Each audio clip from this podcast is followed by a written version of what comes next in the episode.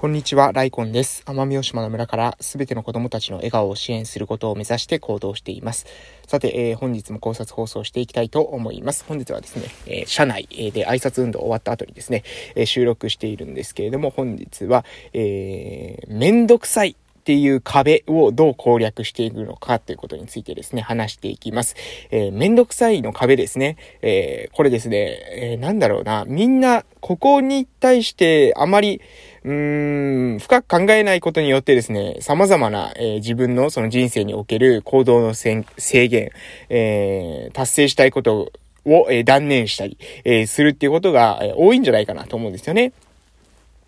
うん、例えばですね、なんでしょう。まあ、もう今ですね、ちょうど2021年も12月の末に、えー、入ってますが、えー、その中で、えー、来年度ですね、こういったことをしていきたいとかですね、また新年になれば目標を立てると思うんですよね。えー、その新年の目標を立てるのはいいんです。立てるのはいいんですけれども、それをですね、実行していくってなった時に、えー、実行できないんですよ、ほとんどの人は。うん。実行できないっていうか、まあ、ほ、うん、もう、あの、実行できないことを分かっていながら目標を立ててる人さえいたりしますよね。えー、なんか、例えば、痩せたいとかですね。そういうことですよね。でも、大体達成しないじゃないですか。だから去年と、えー、去年立てた目標をほとんど達成せずですね、今年迎えてると思うんですよ。えー、それとね、同様なことをですね、繰り返さないために、私たちはですね、このめんどくさいっていう、えー、壁っていうものの存在をもっとね、あの、深く認識して、で、それを、それをどうやったら、えー、超えていくことができるのか。まず、その、めんどくさいの壁ってどういった構造なのかっていうことを知ることから、えー、始めたらいいんじゃないかなと思うんですよね。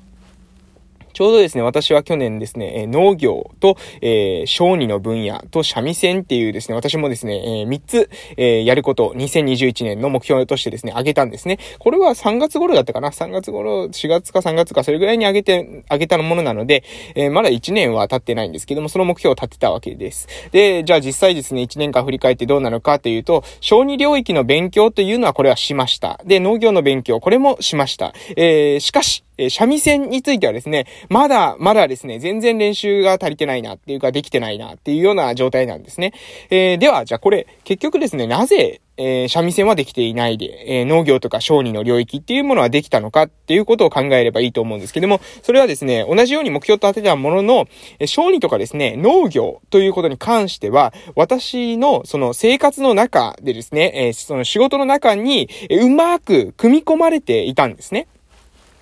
例えば小児領域で行きますと、また、まず朝の挨拶運動に始まりですね、挨拶運動をします。で、えー、そしてですね、日中の活動でもですね、小学校の特別支援に入ったりとか、保育所に行ったりとか、えー、そして、えー、夕方になったらですね、放課後児童クラブの方に、えー、まあ、学童ですね、に顔を出したりとか、えー、そういったことをしています。そうすると、えー、自然とですね、えー、子供にたちに対する興味、関心が湧いてきたり、えー、相談を受ける機会っていうものが自然と増えます。で、えー、そうするとですね、自然と勉強せずざるを得ない環境になっていくんですよね。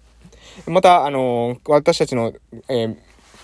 地域では毎週金曜日のですね、えー、午前中には、えー、未満児さん、いわゆる3歳児未満の、えー、保育所に入る前、保育所の無償化の対象になる前の子供たちのですね、えー、集まり、え、親御さんの集まりがあるんですけども、そちらの方にもですね、えー親、親とお子さんの、えー、集まりにも、えー、顔出しをさせていただいて、そうすると、えー、じゃあ、え、今度はですね、言語聴覚士の視点で、え、言葉の発達に、え、対してどういった関わりがいいのかとかですね、えー、飲み込み、食事のこと、えー、ことについて質問が出てきたりするわけです。それを聞いていくと、ああ、なるほど、こういう今状況なんだな。じゃあ、こういったら、こう、夫婦で、関わっていったらどうでしょうか？っていうことを、え助言しなくてはならなくなる。で、助言するためには、自分も知識を、え仕入れておかなければいけなくなるわけです。なので、必然的にですね、ある意味、この小児分野への勉強というものは、え1年間でですね、せざるを得なくなったことによって、え進んできた側面があると思います。そして農業もですね、これも同様ですね。私今、えオフラインサロンのメンバーとですね、えー、農業を一緒に取り組んでるんですけども、えー、これも、えー、こういった、えー、何ですかね、まあ、オフラインサロンのメンバーたちと農業をしていこうということになるので、なったので、で、そ、それで、えー、じゃあ私の使ってない土地があるから使っていいよとかって言われるので、えー、そうすると、じゃあ、あの、でき、どうせやるんだったらですね、うまくいかせないといけないなということで勉強するわけですよ。えー、こういったように、なんだろうな、もうその、じゃあ、オフラインサロンってじゃあどれくらいの頻度であるのかっていうと、週に1回はですね、えー、毎週来るわけですね。火曜日の午後にしてるんですけども、それが毎週毎週週来るわけです。えそうすると、全く勉強せずですね、え農業やって、で、うまくいかないと、えうまくいかないってことを続けたくないので、うまくいかなかったらなんでうまくいかないのかなってことを調べるわけですね。え私、まず最初にですね、えー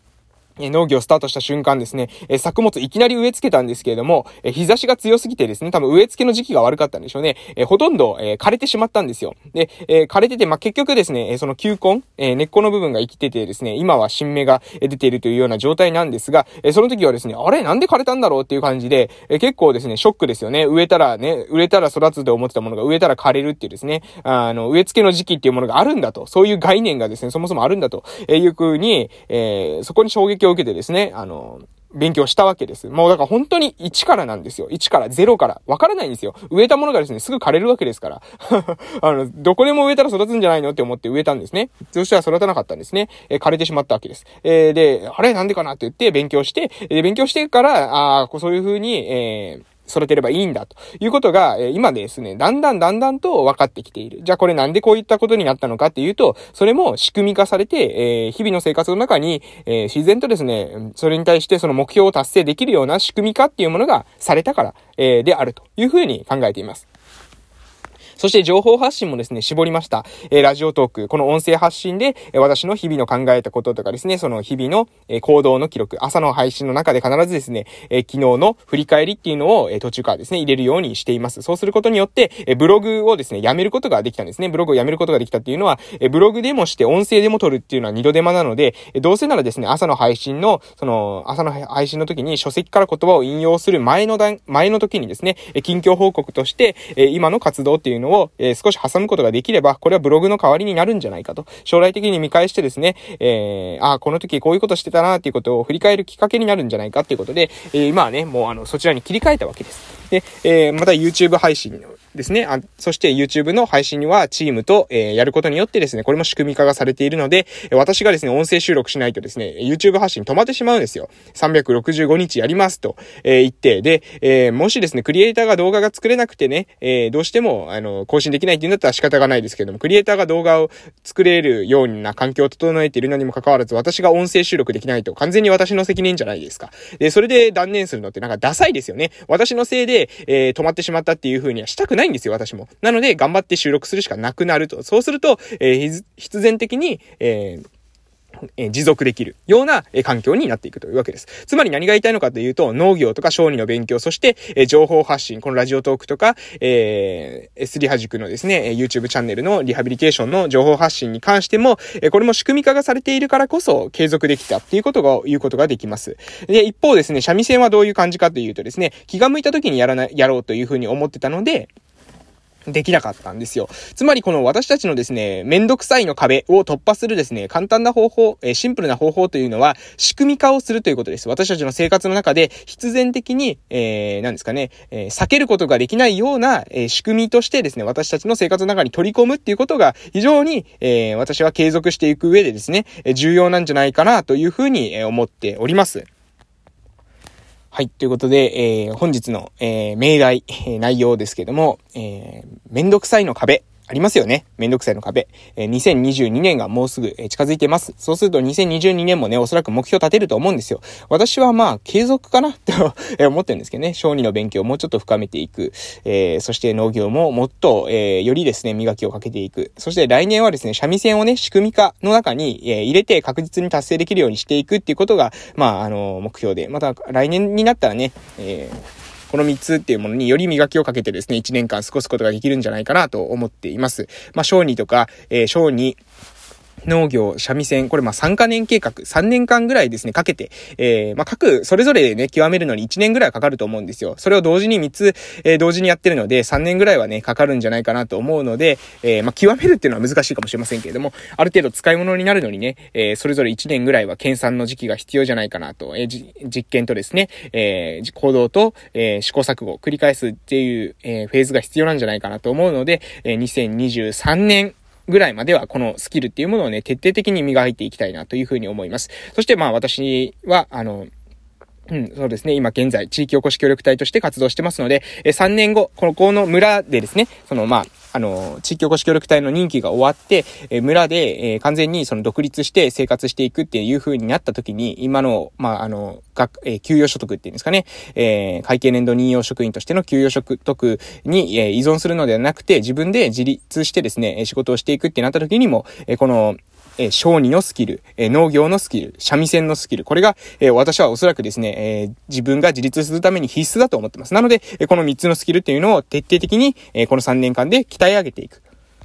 それにプラスしてですね、今までのこの、えー、私の生きてきた中で身につけてきた、えー、プレゼンテーションをするスキルとかですね、話すスキルとか、えこういったものを掛け合わせてですね、今後、うん、あの、自分の事業というものも企画できたらなと思っております。えー、なので何が言いたいのかというと、えー、皆さんですね、えー、めんどくさいっていう壁があると思います。で、それはね、みんなあるんです。じゃあなぜめんどくさいという壁がありながらも、それでもですね、目標を達成していくと、いく人と、えー、めんどくさいっていう壁に、えー、阻まれて自分のその成長というものを止めてしまう人がいるのかというとですね、そのめんどくさいという壁を、どういった手段によって乗り越えようとしてるかなんですね。その日その日のモチベーション、えー、テンションを上げてですね、乗り越えるっていうのはですね、やっぱり現実的じゃないんですね。